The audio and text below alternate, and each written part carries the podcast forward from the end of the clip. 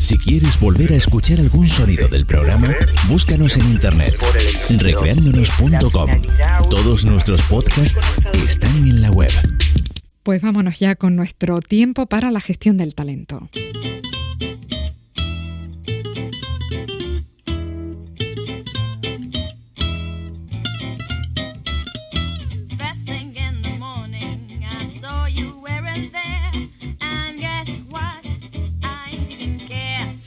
Con José Ángel López, nuestro especialista en psicología del liderazgo del Colegio de Psicología de Santa Cruz de Tenerife, con quien terminaremos el análisis de Up in the Air, la película que está ocupando el tiempo de nuestra filmoteca recreándonos en las últimas semanas y que hoy concluimos.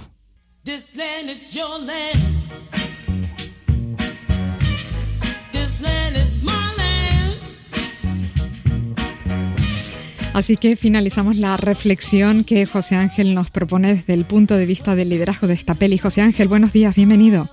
Hola, ¿qué tal? Buenos días otra vez. Bueno, pues muchas gracias por dedicarnos tu tiempo. La película que ya lo hemos ido viendo, pues cuenta el día a día de un consultor experto en despedir a, a gente, empleados, a empleados de sus puestos de trabajo, y a esto se dedica la compañía para la que él trabaja. Y bueno, su vida transcurre entre aeropuertos, ya lo hemos dicho, entre hoteles, empresas a las que acude para comunicar esta delicada noticia. Hasta ahora nos hemos acercado a la figura del protagonista Ryan, que va experimentando una transformación interna determinados enfoques en cómo observa aspectos de, de, su vida, de su independencia, su independencia profesional, su independencia afectiva también, y, también en ese rol que tiene a la hora de despedir a gente. Esta es la historia de un cambio personal, ¿no, José Ángel? Entre otras cosas, sí, porque efectivamente es algo que acaba de comentar casi de pasada de la relación entre su desarrollo profesional y desarrollo afectivo, es que es así, o sea, decir, nosotros no somos mundos separados, por un lado el trabajo, la empresa, los estudios, ¿no?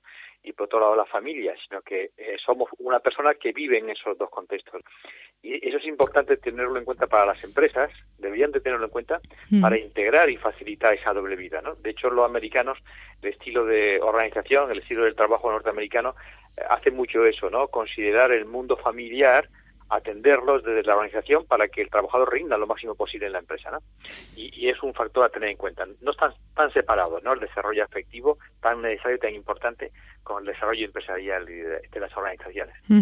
Bueno, pues nos hemos ido acercando poquito a poco a ese crecimiento, a esa transformación personal, profesional del, del protagonista pero al tiempo se han ido incorporando otros personajes a la historia. ¿no? La primera de las escenas que José Ángel ha seleccionado para hoy tiene lugar justamente en el momento en el que aparece una joven con su talento que llega a la compañía, pues tratando de renovar, tratando de innovar en los procedimientos de despido. Este es el momento en el que el jefe presenta a esta nueva compañera de Ryan. A ver, Estoy encantado de que estéis todos aquí. Bienvenidos a casa, chicos. Sé que ha habido muchos rumores sobre esta reunión. Iré al grano. Los minoristas han bajado un 20%. La industria del automóvil está a la baja. El mercado inmobiliario está casi muerto. Es uno de los peores periodos en la historia de América. Este es nuestro momento. Nos ha llegado una joven que es pura dinamita desde desde Cornell. Y tiene algunas magníficas ideas con las que me ha desafiado. Mi primera reacción ha sido, ¿quién se cree que es? Pero después de escucharla me dejó alucinado. Así que, velando por nuestro futuro, Natalie Kinner. Bueno, y ahí aparece el personaje de Natalie, ya decimos esta joven talento que llega con ideas nuevas. De esta forma que hemos escuchado, el jefe adorna los prolegómenos de la presentación del nuevo fichaje que has observado aquí. ¿Qué te parece esta escena, José Ángel? Sí, ahí refleja, porque luego en el desarrollo de la película se ve inmediatamente, ¿no? Qué es lo que pasa en una situación muy típica en las organizaciones, en los grupos en general, ¿no? Cuando llega alguien ajeno, como es esta mujer, de acuerdo, joven, o sea, que reúne una serie de circunstancias, eh, en ese caso concreto es una chica que casi no tiene experiencia, según parece, ¿no? En el mundo de la empresa y expone una idea innovadora que puede tener éxito, pero que va a ser mirada con, con puñales por parte de los trabajadores que ya están. ¿no? Eso, eso es típico y eso es esperable. Y lo que tiene que hacer el, el jefe, como está ocurriendo ahí, es afrontar esa situación y tener las cosas claras, cuáles son los objetivos y calmar las angustias que eso puede generar en, los trabajadores, ¿no? La resistencia. Que es de alguna forma lo que está pasando en la, en la reunión, ¿no? Él dice eh, algo importante, hemos hablado ya en otros programas de los rumores, ¿no? Él, bueno, pues seguro que ha contactado con esta persona, de hecho lo dice, esta mujer, y ha hecho un plan de trabajo y empiezan a correr los rumores acerca de lo que está pasando, que a lo mejor despiden a alguien dentro de la propia empresa, ¿no? Que despida a los demás y eso genera inquietud. Y entonces, ante la situación, lo que hay que hacer es lo que está haciendo él, es reunir al personal y directamente afrontar, detectar lo que ha hecho, detectar los rumores, lo reconoce que está ocurriendo, no es mayor problema y lo afronta pues de forma frontal, de forma personal, dándole directamente la información que ellos necesitan, ¿no? Que es lo que está pasando ahí en esa reunión. Ese es uno de los temas importantes, aparte de la incorporación de una persona nueva al trabajo, ¿no? Cómo se afrontan los rumores. Y luego, eh, también en la reunión, que ante algo que es importante, muy potente, como es una transformación organizacional, donde va a haber cambios importantes de la forma de trabajar, incluso la posibilidad de miedo a que despidan a la gente, ¿no? A los consultores que están viajando y no son rentables. Lo, que hace es afrontarlos en grupo, ¿no? En vez de hacer un, trabajo que también lo puedo hacer uno a uno, el líder se nota mucho cuando es un buen líder, cuando es capaz de gestionar una reunión para trabajar estos problemas que están surgiendo. ¿No? Eso es una de las muestras de gran líder.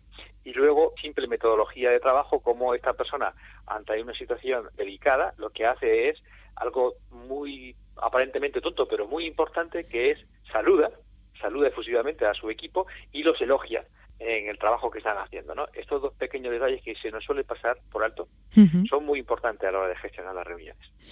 El caso es que los planes de esta joven que se acaba de incorporar a la compañía, que propone efectuar los despidos por medio de una videoconferencia, pues no convencen en absoluto al protagonista de la historia que defiende la importancia de los encuentros personales, pero que también mm, defiende su propio sistema de vida, que está basado en eso que hemos contado, esa itinerancia en coger un vuelo pues, permanentemente.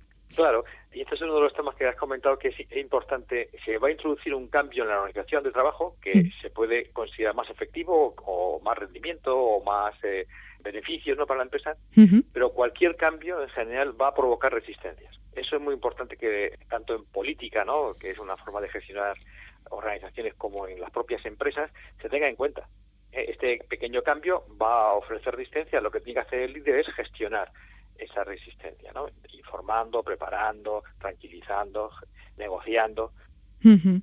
El caso es que él le ofrece a su compañera que viaje eh, junto a él para que conozca desde las entrañas en qué consiste el trabajo y a partir de ahí comienzan a viajar juntos.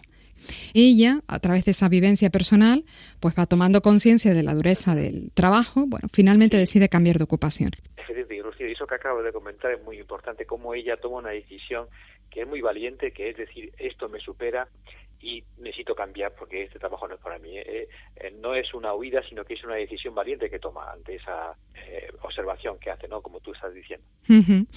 Y bueno, decíamos que ella no es la única que sufre esta transformación porque al mismo tiempo el protagonista que en los primeros instantes de la película se mostraba frío, distante con su ocupación, pues va cayendo la cuenta de las emociones que intervienen en un momento tan delicado, ¿no? Y José Ángel ha elegido este otro corte de la película en el que intervienen las personas despedidas por él. Estamos ya en, en la última parte de la película y ahí van contando cómo afrontan esta circunstancia. Creo que la rabia viene motivada por el hecho de que ya no me necesitaran. Yo diría, no sé, que sin mis amigos y mi familia no lo habría superado. Habría sido más duro si hubiera tenido que hacerlo solo. Cuando me despierto por la mañana y veo que tengo al lado a mi mujer,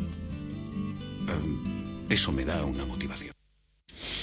Y esas son las reflexiones que vamos escuchando al final que son realmente conmovedoras, ¿no? Una situación muy, muy difícil para una persona. Sí, efectivamente. Y siendo la situación difícil, que no se, quizá no tenga solución, ¿no? Porque evidentemente están despidiendo, lo que sí es cierto es lo que dicen estas personas y que se ve, como tú has dicho antes, en la evolución del protagonista, la importancia que tienen las demás personas para todos, ¿no? Y cómo estos, estos trabajadores todos nombran a su pareja, a su hijo, a su madre, a sus compañeros de trabajo, eh, porque son piezas importantes que tenemos que cuidar, porque son las que nos van a apoyar en situaciones como esta o en otras mejores, y, es importante que esas redes eh, familiares, sociales, de amigos, las mantengamos y las potenciemos, ¿no? En la película se ve como, como precisamente el consultor empieza a flaquear cuando empieza a establecer relaciones personales que antes estaba muy frío, muy prepotente, ¿no? muy superior, muy defensivo, mm. y cuando empieza a, establecer esas relaciones afectivas con la otra consultora y sobre todo cuando le fallan, ¿no? cuando se queda solo de nuevo tras haber eh, saboreado la miel, ¿no? ahí, ahí vemos que, hay una transformación profunda personal y profesional. ¿no? Sí, porque llega, claro, llega a enamorarse y claro, y, las cosas no resultan, ¿no? Como, como él hubiera querido. Ahí es, no sé si ahí él hace también a partir de ese momento sufre en esa transformación que experimenta. Eh, no sé si hace un ejercicio de empatía o de empezar a comprender pues la dura realidad que se le presenta a estas personas que él va despidiendo, ¿no? Empieza a ver a la gente de otra forma. Efectivamente, porque es consciente en sí mismo de, de, lo, de lo que pasa, ¿no? Baja de ese pedestal donde está, eh, ese Olimpo, esa piedra que parece que es él, y de repente pues eh, se ve llevado, ¿no? Por, este enamoramiento a sentir y experimentar lo que los otros eh, sufren cuando él actúa, ¿no? Y desde ahí empieza a cambiar, ¿no? Bueno, pues ha sido una película a la que también le hemos sacado jugo de tu mano, José Ángel siempre te lo repetimos, pero es así, ¿no? Te agradecemos tu tiempo, tu reflexión. En el próximo espacio vamos a estrenar un nuevo análisis. ¿Cuál va a ser la siguiente película? Pues la del Diablo se viste de Prada, que mm. también da mucho que sí. Muy bien, pues vamos a esperar con interés las conclusiones del Diablo se viste de Prada, que pinta muy bien.